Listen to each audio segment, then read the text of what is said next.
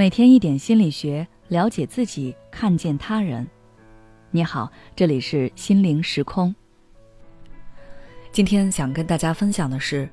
为什么你这么容易被挫折打倒？上周末晚，有听友留言说，他不喜欢现在的工作，因为尽管他工作一向兢兢业业，但还是被客户投诉了，而他的老板没有调查事情原委。就直接把他和另外一位同样被投诉的同事叫到大堂，当着所有员工的面大声斥责。自从这件事情后，他整个人像是被抽走了精神一样，每天都很烦躁，无心工作，动不动还会情绪崩溃。反观和他一起被处罚的同事，倒像个没事人一样，每天还是该怎么工作就怎么工作。天友说。他知道这是职场中很常见的事情，他也知道自己不应该陷入到这个负面情绪中去，但是他始终无法从这件事中走出来。为什么面对同样的困难，有些人认为那只是一件无关痛痒的小事，而有的人却会被挫折压垮呢？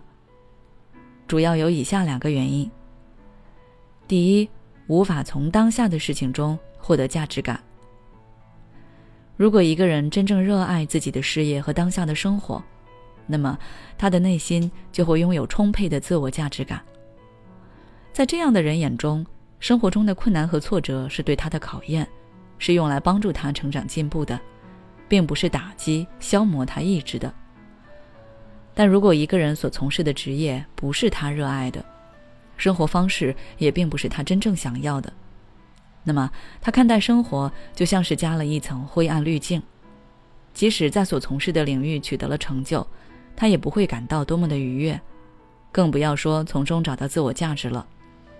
如果遭受了挫折，那么他就会深感自己做的一切都没有意义，想要放弃，整个人都沉浸在丧的情绪之中。就像上述案例中的那位听众那样，经过深入的沟通。他意识到，他真正的问题在于，他在现在的城市生活、从事当下的工作，都不是出自本心，而是为了家庭被迫妥协。他无法从当下的工作中获得成就感和价值感，没有办法从生活中找到正能量来抵抗负面遭遇，所以他扛不住压力，也经不起挫折。针对这种情况。最有效的解决办法就是找到能让我们获得自我价值的事物，并不一定是要脱离当前的环境才能找到。当然，有能力脱离当下并投身到自己喜欢的环境最好。如果没有那个条件，我们也可以在闲暇时间做一些能够让我们获得快乐的事情，把注意力往这些愉悦的事情上转移，这样我们就不会抓住挫折不放了。而且，我们还可以从这些事情中汲取正能量来对抗挫折。第二，修复力不足。